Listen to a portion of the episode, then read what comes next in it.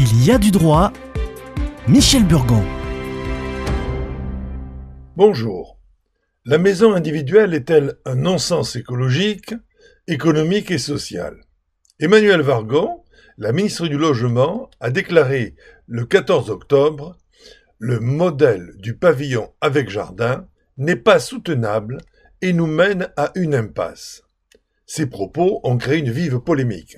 Le ministre a dit que la maison individuelle est un modèle d'urbanisation qui dépend de la voiture pour les relier. Après avoir été vivement critiquée, elle a insisté sur le fait que les lotissements en périphérie des villes ne permettent pas toujours d'accéder aux services de proximité et contribuent à un sentiment d'exclusion.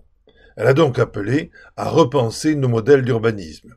Et l'opération Habiter la France de demain a mis en valeur d'autres modèles plus durables et plus agréables et plus conviviaux pour favoriser le voisinage, la mixité, l'intégration et faire face au communautarisme. Le constat est indiscutable.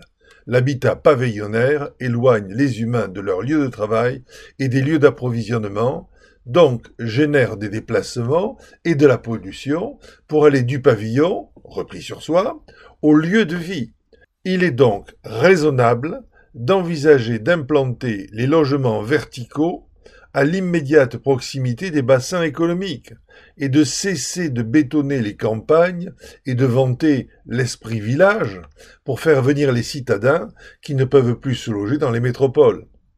Les prochains gouvernements devront gérer ces évolutions incontournables.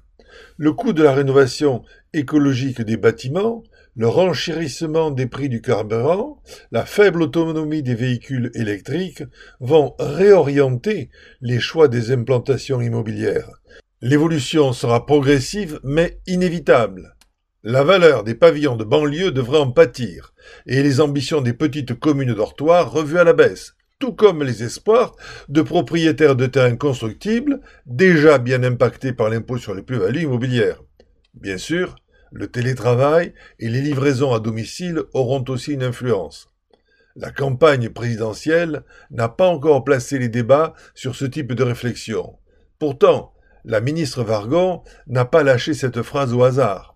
Comme pour la plupart de ses collègues, ces discours sont certainement préparés par des professionnels de la plume qui écrivent après avoir pris leurs informations auprès des hauts fonctionnaires concernés, qui planifient, eux, les réformes inéluctables.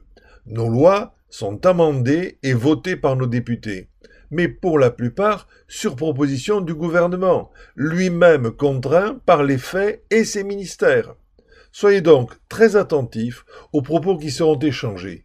Ils vous permettront d'anticiper les réformes à venir et vous aideront à faire les meilleurs choix pour votre patrimoine. Nos prélèvements fiscaux sont aujourd'hui très importants, mais aussi bien différents de ceux de nos voisins. Que va-t-on nous promettre? Harmonisation, maintien des différences, baisse ou augmentation des droits de succession, des impôts sur les plus-values immobilières, l'impôt sur la fortune mobilière. Nous verrons fleurir au cours de ces prochains mois toutes sortes de propositions de réformes.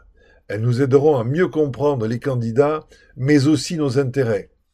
Visitez le site de l'émission des liens vous permettront d'approfondir ces propos. À la semaine prochaine.